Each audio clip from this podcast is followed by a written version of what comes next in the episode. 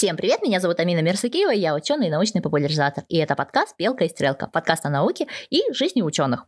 А на прошлой неделе у нас был гость, наша гостья Елизавета Гребешкова, врач-гинеколог, с которым мы обсуждали тему оральных контрацептивов, да и, в принципе, просто контрацепции. А я надеюсь, что этот эпизод вам очень понравился, но тема была такая обширная, что мы не успели поговорить про насущные будни, а именно про коронавирус и всю тему э, беременности, э, репродуктивной системы, да, что, зачем, почему, как это все происходит. А, Лиз, привет! Привет, привет еще раз. Рада всех опять слышать. Я надеюсь, что за прошлую неделю вы все уже подписались сто раз на а, доктора Гребешкову и готовы спросить еще какие-то вопросы, которые мы обязательно в чате Телеграма или же на наших личных страничках осветим. Но сегодня вернемся к насущным 2020, 2020 а, скажи, пожалуйста, что мы знаем про коронавирус и про беременности? На самом деле сейчас уже прошел год да, а, с начала пандемии. И, конечно же, в пандемию попали и беременные в том числе. И все больше и больше их становится, точно так же, как и всех остальных заболевших. Я должна сказать, что эта пандемия показала два основных, скажем так, момента, которые связаны с беременностью. Первое. Коронавирус не вызывает патологии развития а, эмбрионов. То есть он не обладает тератогенным эффектом, эмбриотоксическим эффектом. То есть не было данных о том, что заражена была женщина коронавирусом в начале беременности, да, до 9 недели, когда начался органогенез, и у нее случился порог развития. Это, в принципе, хорошая новость. На самом деле не так много вирусных или невирусных инфекций обладают тератогенным эффектом, как, например, краснуха. Да, краснуха обладает тератогенным эффектом, если женщина до 12 недели заболевает краснухой, то у малыша возникают пороки развития, там рожденная слепота, глухота и пороки сердца. Вот коронавирус таких эффектов не оказывает. Это хорошо. Второе, что мы знаем, это то, что коронавирус действует точно так же, как любая тяжелая, если он протекает в тяжелой форме, э, инфекция. Э, как протекает любая тяжелая инфекция? Это интоксикация, это поражение внутренних органов матери, которые, соответственно, начинают хуже работать. В данном случае это легкие, снижение оксигенации. И, соответственно, такая тяжелая инфекция может повлиять на малыша опосредованно. Ну, то есть нет каких-то специфических симптомов для беременных, нет каких-то специфических специфических поражений для беременных, которые связаны там только с коронавирусом, что-то уникальное. Все, что связано с поражением э, мамы, это может отразиться на здоровье малыша, как то снижение оксигенации. Э, если у мамы начинает сильнее сворачиваться кровь, то, соответственно, уменьшается оксигенация, доставка э, кислорода питательных веществ к малышу. Э, могут быть синдромы задержки развития плода в тяжелых случаях. То есть нет каких-то специфических поражений для коронавируса, связанных с беременностью. То есть абсолютно любая пневмония у мамы может вызвать те же самые поражения, которые может вызвать коронавирус. Нет чего-то специфического. Чем тяжелее проходит э, коронавирусная инфекция, то есть чем больше поражения легких, чем сильнее изменения в организме у мамы, тем э, с большей долей вероятности может пострадать малыш. Самые такие крайние случаи, которые случаются, связаны с коронавирусной инфекцией, когда действительно тяжело протекает а, коронавирусная инфекция в виде двусторонней, например, пневмонии с а, серьезным поражением легких, может случиться антенатальная гибель плода, то есть, когда малыш замирает внутри утробы матери, а, ну, это может быть связано и с тромбозом, и просто с тем, что инфекция тяжело воздействует на организм матери.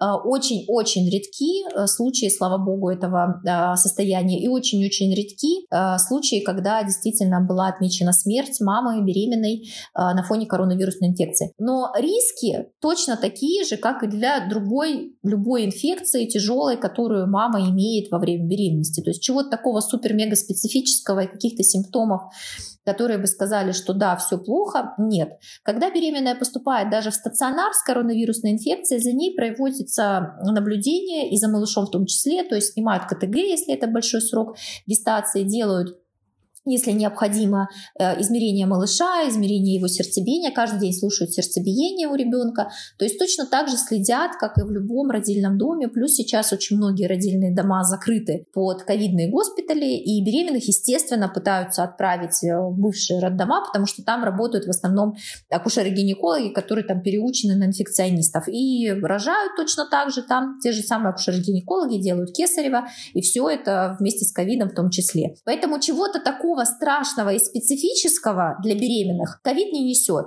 В любом случае беременность – это снижение иммунитета. В любом случае беременность, снижение иммунитета и любая тяжелая инфекция – это не очень хорошо. Насколько э, велика вероятность, что случится самое страшное – это потеря малыша или, не дай бог, материнская смертность, да, а, точно такие же риски, как и для другой любой тяжелой вирусной инфекции. Ничего такого прям а, страшного в плане увеличенных процентов а, смертности материнской коронавирус не несет.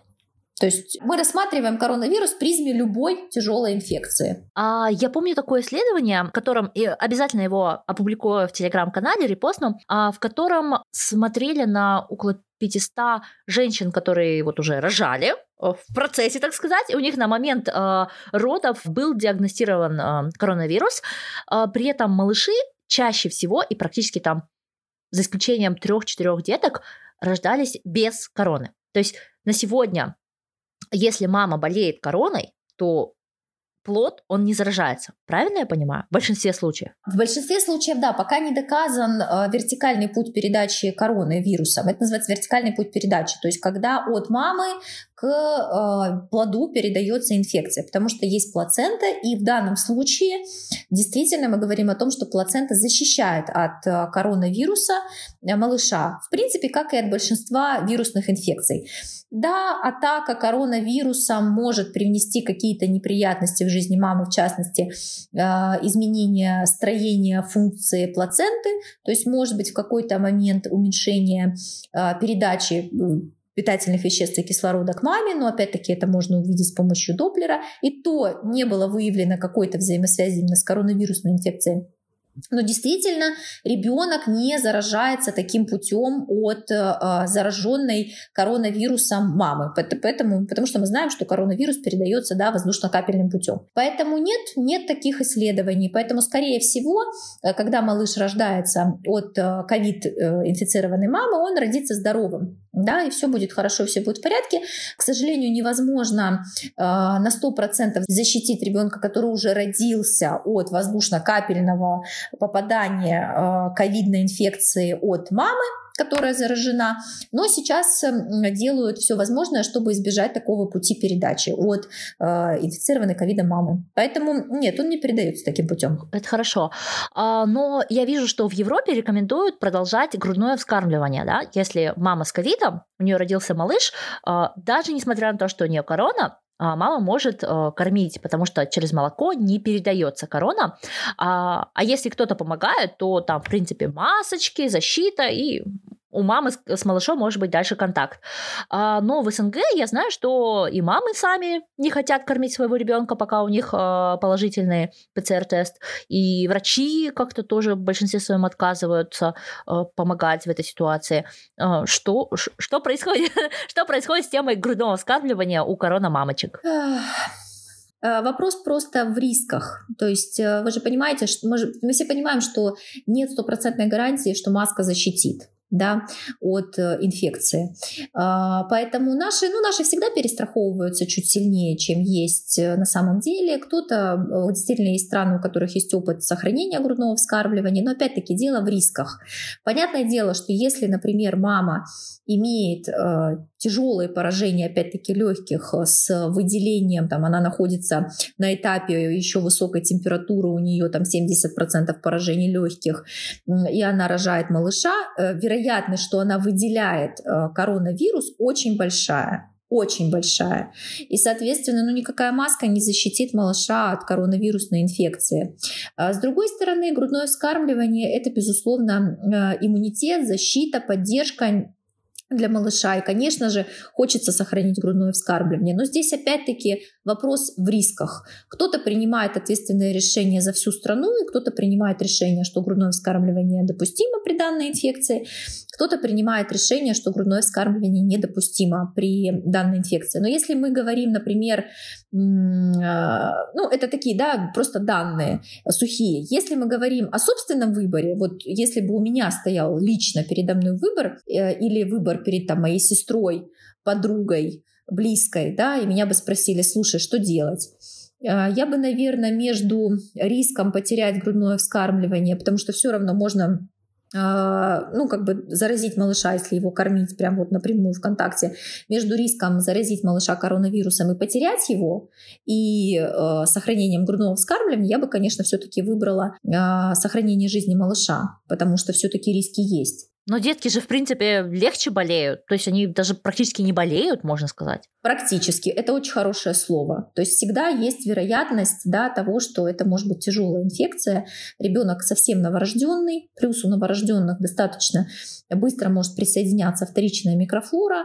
И сегодня это вирусная пневмония, завтра это бактериальная пневмония. До свидания. Поэтому я не знаю, если бы вопрос стоял бы передо мной, я бы не рисковала. А, но опять-таки вопрос в рисках, рисках, рисках, насколько вероятность того, вероятность того, вероятность того. Я всегда за такое склонность к абсолютированию, наверное. Если действительно риск потерять малыша, ну, блин, ребенок или грудное вскармливание? Конечно, ну, логичнее выбрать ребенка, да, чем грудное вскармливание. Просто такая тема с, этой, с грудным скармливанием. Сейчас весь мир, мне кажется, помешался на этом. И э, буллинг женщин за то, что они отказываются от грудного вскармливания, если они этого не хотят и так далее. Я считаю, что каждая мама имеет право принимать решение самостоятельно относительно этого вопроса. Но здесь выбора нет. То есть выбор осуществляется наверху, руководящей инстанции. И если руководящая инстанция в стране решила вот так, все делают вот так. Если руководящая инстанция решила вот так, то делают вот так. Плюс абсолютно, конечно, пока еще уже меньше сохраняется вот эта вот паника, да, которая связана с коронавирусом. Сейчас она, слава богу, мне кажется, будет идти на спад. А благодаря вакцинации в том числе количество а, зараженных будет снижаться. Поэтому я думаю, что со временем мы, мы вернемся к грудному вскармливанию даже с положительными тестами. О, это, это мне кажется, просто класс. У меня нету детей, да, я, в принципе, не осуждаю женщин, которые, ну, не хотят или не могут. Это вот очень важно. Да. Одни не могут, тут вообще, по-моему, какие могут быть претензии, но и те, кто не хотят, это, это тоже м, важная такая, ну, не знаю, психологическое состояние матери, оно, наверное, важнее, чем грудное скармливание. Да, Конечно, счастливая мама – это самое главное, что есть в семье. Если ей грудное вскармливание доставляет дискомфорт, если ей не нравится, очень многие женщины скрывают. То есть, когда ты даже производишь осмотр молочных желез, ты спрашиваешь, кормила ли она грудью, и я вижу эти женщины, они их, их прям начинают подбрасывать, потому что им страшно сказать, что я не кормила. Обычно я спрашиваю, почему, там, что случилось, на-на-на. Плюс не все могут, например, рассказать, что у них, например, ВИЧ-инфекция, а если не кормила, не было грудного вскармливания, иногда так оказывается, что женщина признается, что у нее там ВИЧ-инфекция, да, очень многие скрывают это даже от врачей. То есть я обычно спрашиваю, и женщины с каким-то ужасом абсолютно признаются, что они не хотели кормить грудью, но они имеют на это право. Точно так же, как женщины скрывают, что их кисарили, потому что мамки на площадке скажут, да ты не рожала вообще, ты вообще не мать, ты не знаешь, что это такое, у тебя было кесарево. Ой, это меня так вообще удивляет. Я хочу сказать, что я сама была рождена кесаревым, и я часто э, слышу такой аргумент, что те, кто рождены кесаревым, они там слабее, э, глупее или еще да, что-то. Да, я да. не знаю. Возможно, я тот самый э, ошибка выжившего, да? Но у меня все хорошо, ребят. И я вообще молодец и солнышко. И никаких претензий к маме за то, что меня родили кесаревым, у меня нету. Я вообще не знала, что может быть, ну, это же наоборот больно, да, раз тебя повели на кесарево, значит, была причина. Это не так, что, здрасте, а можете, пожалуйста, да. меня разрезать? Что это такое? Конечно. Ну, то есть, э, на, на самом деле, если мы возьмем статистику, например, в Турции, в Турции 70% женщин рожают с помощью кесарева, потому что в Турции разрешено выбрать кесарево сечение или нет. 70%. То есть это один из самых больших показателей в мире. А, если мы возьмем нашу страну, то это в районе там 21-27%. Если мы при, приближаемся к 30%, за это очень сильно ругают. Говорят, ай-яй-яй, у вас высокий процент кесаревых сечений. Ну, сравните, и 70%. То есть меня больше поражает вот этот буллинг со стороны самих женщин. То есть женщины сами, скажем так, своих соплеменниц, которые прошли через те же самые будни, потому что мамой быть очень не просто, не просто забеременеть, не просто выносить, не просто родить, а потом откормить, да, поднять этого ребенка, они сами же... И не сойти с ума. И не сойти с ума, да, выйти из этого, из этой схватки живой и психически здоровым человеком. Они сами же своих соплеменниц начинают топить и начинают, ну, шеймить за то, что они там не кормили грудью, что они не такие матери и так далее. А мне кажется, кажется, это просто нужно остановить, и мне кажется, что женщины должны знать, что у них есть выбор. У них есть выбор рожать или не рожать, у них есть выбор кормить грудью или не кормить грудью. У них есть выбор. И если они рожали кесарево, они точно такие же мамы, как и все остальные, которые рожали с помощью там, естественного, естественным путем. Поэтому это на самом деле большая проблема. И если пройтись по детским площадкам, иногда такое можно услышать, что я гуляю с подружкой, у нее маленький ребенок, и иногда это прям, ну, это прям страшно, то, что ты услышишь, хотя сами же женщины, сами знают, как это тяжело. Ну, ты знаешь, вот э, в арабских странах или в странах, где разрешено и практикуется женское обрезание, э, очень часто именно матери настаивают, чтобы дочку подвергли этой ужасной процедуре. А, мизогиния это все-таки, ну, во-первых, это порождено тем сообществом, той структурой, от которой мы хотим отойти. А, но мизогиния, блин, не знаю, такой тяжелый вопрос. На самом деле вопрос состоит в том, что многие женщины сами не знают, что они а, высказывают мизогинные какие-то мысли. То есть они а, настолько не задумываются. Это вопрос осознанности. То есть если женщина начинает разбираться в вопросе и начинает задумываться, почему она так думает, почему она смотрит на другую женщину, которая красивая, ну для нее, да, которая ей нравится, и она испытывает чувство дискомфорта, ненависти, злости и так далее, что это вопрос в ней. Если, мне кажется, женщина начинает становиться осознанной, если она начинает разбираться в вопросе, многие вопросы отваливаются сами собой. И отпускать, э, скажем так, отпускать какие-то недостатки других людей, ты отпускаешь недостатки свои и принимаешь их, и э, становится тебе проще с ними жить, и ты отпускаешь себя. Поэтому мне кажется, что вот этот вопрос, конечно, с обрезанием, страшная процедура, которая запрещена в ВОЗ и которая не место на этой планете однозначно. Здесь просто вопрос, что женщины, во-первых, не видят другой жизни, во-вторых, они сами прошли через это, и им кажется, что ничего страшного в этом не происходит. У них нет информированности, нет информированности и нет осознанности в этом вопросе. Поэтому просвещение блоги, посвященные просвещению, да, какие-то э, журналы, э, какие-то онлайн, не онлайн и так далее, лекции, все, что может рассказать женщине, что она э, красивая, что она умная, что она достойная, что она не является порождением какого-то ужаса и так далее. Мне кажется, это просто прекрасно, и со временем это приведет к тому результату, к которому э, я бы очень хотела, чтобы мы пришли. Безусловно, образование, просвещение — единственный возможный путь, который может проложить вот этот вот путь к светлому будущему для каждой женщины. Поэтому наша задача очень простая. Женщины, у которых есть образование, у которых есть знания, у которых есть понимание, что является мизогинными мыслями, словами и формулировками, говорить об этом, не молчать. А женщинам, которые не знают об этом, а, узнавать об этом. Вот и все. Мне кажется, это будет намного проще, намного легче. А, о чем мы вообще можем говорить, о какой стопроцентном там охвате охвате надежных способов контрацепции, если действительно рядом с нами, вот в соседних стране, да, э, девочкам делают обрезание, что является просто калечащей операцией. Да вообще кошмар. И при этом в наших странах есть люди, которые говорят, да, да, так и надо, женщина там не должна, бла-бла-бла. Да. Ты такая смотришь на него, давай я отрежу тебе ты сам да, понимаешь, да, что за такие слова. И давай посмотрим, что да. в туалет ты сможешь ходить, какие проблемы. Или давай просто вверх тебе уберем, где самые там нервные окончания. Пожалуйста, живи, дорогой. Я не знаю, что за, что за вообще такие мысли бывают у некоторых э, людей. А, знаешь, когда в истории, ну вот именно в истории русской культуры произошел большой скачок такой, знаешь, э, не mm-hmm. Только за счет там Петра Первого с его навязыванием образования, да, но самый большой mm-hmm. такой скачок это же а, времена Пушкина, да.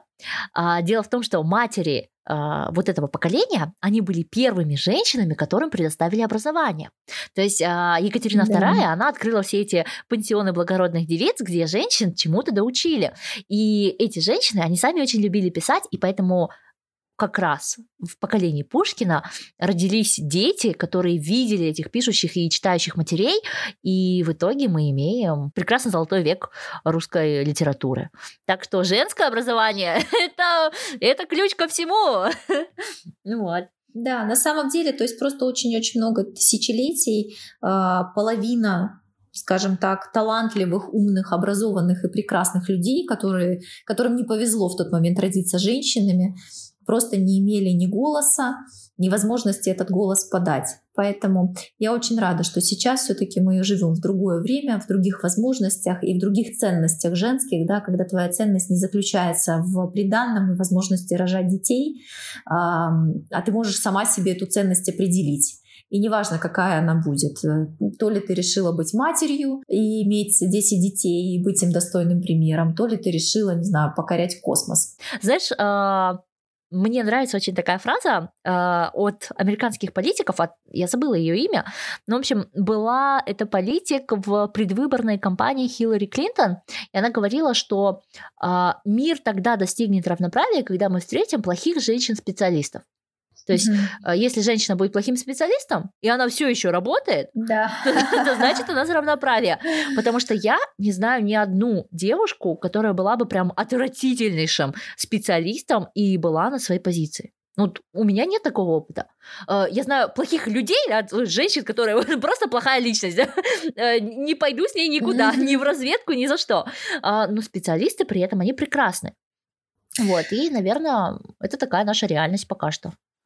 Ну, а, немножечко по-другому мне все-таки кажется, именно страны СНГ имеют другую а, периодизацию. Мы все-таки имеем свободы и доступ к образованию, к настоящему образованию, а не к образованию, как накрывать и сервировать столы, да, намного больше, чем все-таки западные страны. Объясню почему. Потому что у нас был период СССР, какой бы он ни был там страшный, тяжелый, но в начале, даже в самом начале, а, нужны были специалисты для страны, Поэтому женщинам была предоставлена возможность быть и инженерами, и строителями, и малярами, и штукатурами, и всем остальным, и валили лес, и что только не делали, потому что просто была такая, возможность, такая необходимость у страны, такая была потребность. И если мы возьмем 30-е годы, например, в Америке, где в этот момент женщина максимум изучала сервирование стола и как и что читать, и как придумывать, не знаю, там поэзию, то все-таки наши женщины уже были давным-давно инженерами, и им не приходилось за это бороться.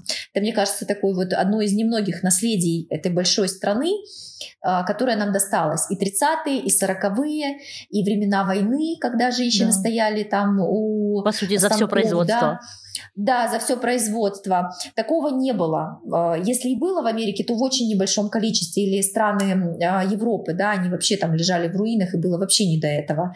50-е годы, знаменитые домохозяйки, 60-е Америки, где женщина должна была воспитывать детей и должна была и бороться красивой. за свое право и быть красивой, должна была бороться за свое право быть э, в институте, в университете и так далее. Все-таки в этот момент наши женщины возглавляли кафедры, были профессорами, были инженерами, были строителями, архитекторами э, и даже политиками.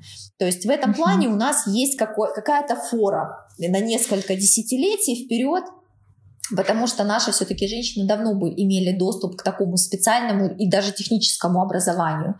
И относительно того, что женщины плохие специалисты, мы достигнем равноправия, не знаю. Я, к сожалению, в своей сфере наблюдаю э, женщин плохих специалистов.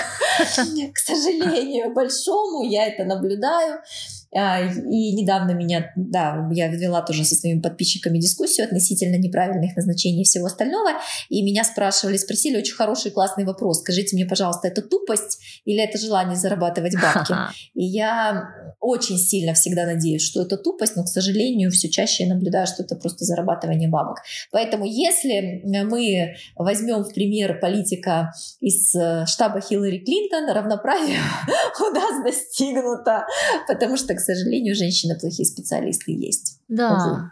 Я теперь, пока тебя слушала, поняла другую вещь. У нас могут быть женщины плохие специалисты, но чего у нас мало, так это женщин в руководящих позициях, да, то есть да, казахстанская да, наука, да. она например, больше 50%, то есть 51% это женщины, но эти женщины делают э, так скажем, работу а, не не всегда делают работу прямо ученого, да, то есть они там могут быть лаборантами, могут еще что-то делать. Это работа важная в науке, но ученый это человек, который что-то придумывает свое. Uh-huh. Вот, если человек делает анализы за других, это важно. Это не обесцениваемся, это важно. Просто работа немножко другая. И вот женщин очень часто держат на таких позиций. Женщины-профессора у нас, конечно, есть, но согласись, их там полторы коллеги. Вот. Ну и каждый из этих коллег прекрасно, кстати очень довольно сложно мне судить, потому что я все-таки нахожусь в такой области, в которой женщин все-таки очень много. Да? У нас такая специфическая а, профессия гинекологическая. Да? Если мы, конечно, возьмем травматологов, там женщин вообще одна, наверное, из всех. Но тем не менее, если мы возьмем гинекологию, то огромное количество женщин, соответственно, огромное количество и профессоров в том числе.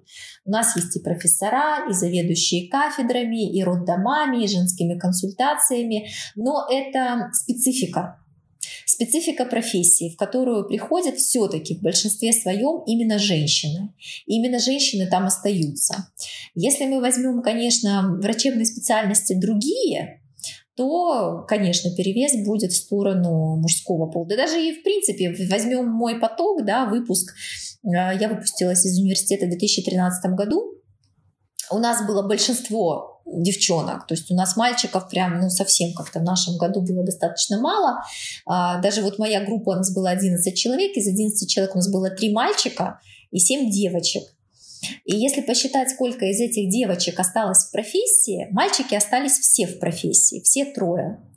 Ну, в, том, в, той или иной, э, в том или ином количестве, но они все работают по специальности. То есть девчонок по специальности нас работает, сейчас я скажу, раз, два, три, ну, по-моему, четверо или чет- четыре человека, да, где-то так.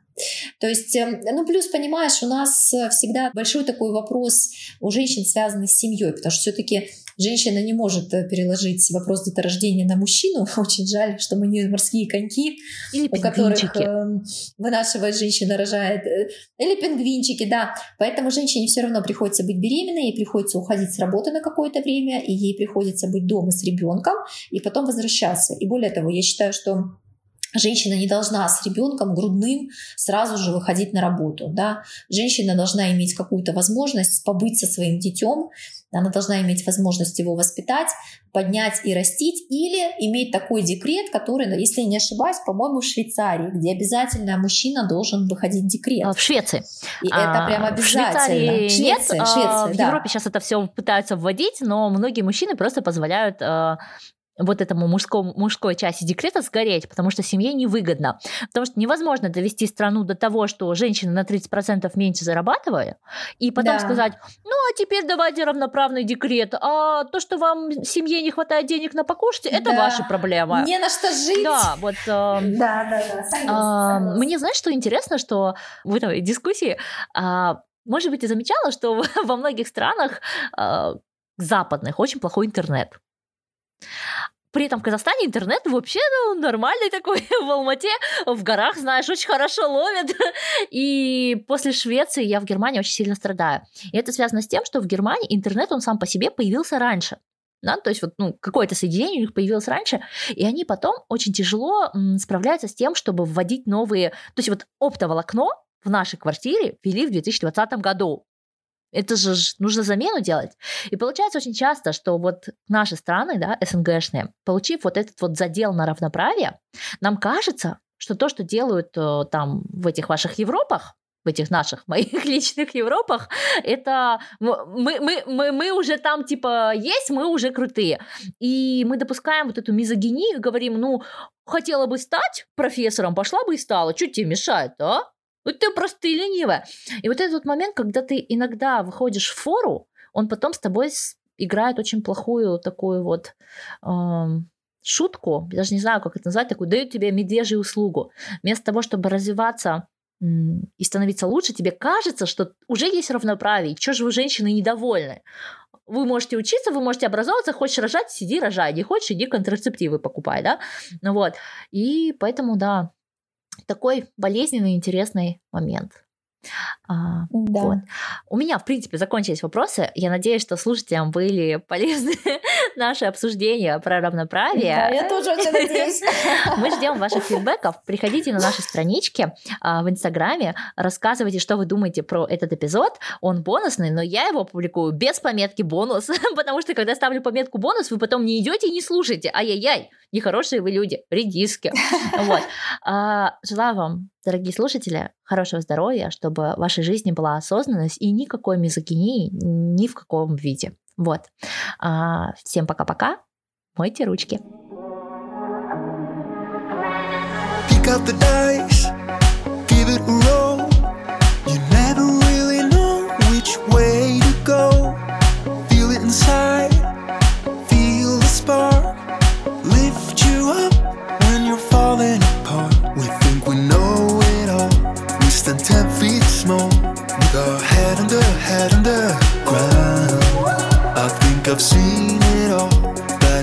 so far, but it just got me high till I broke down. Does somebody, somebody, somebody know of a place where your heart doesn't sink like a stone when you're naked and broken nowhere to go? Does somebody, somebody, somebody know? Does somebody, somebody, somebody know of a place where the green isn't covered by snow? Every time that your eyes speak, it's time to let go. Does somebody, somebody, somebody know?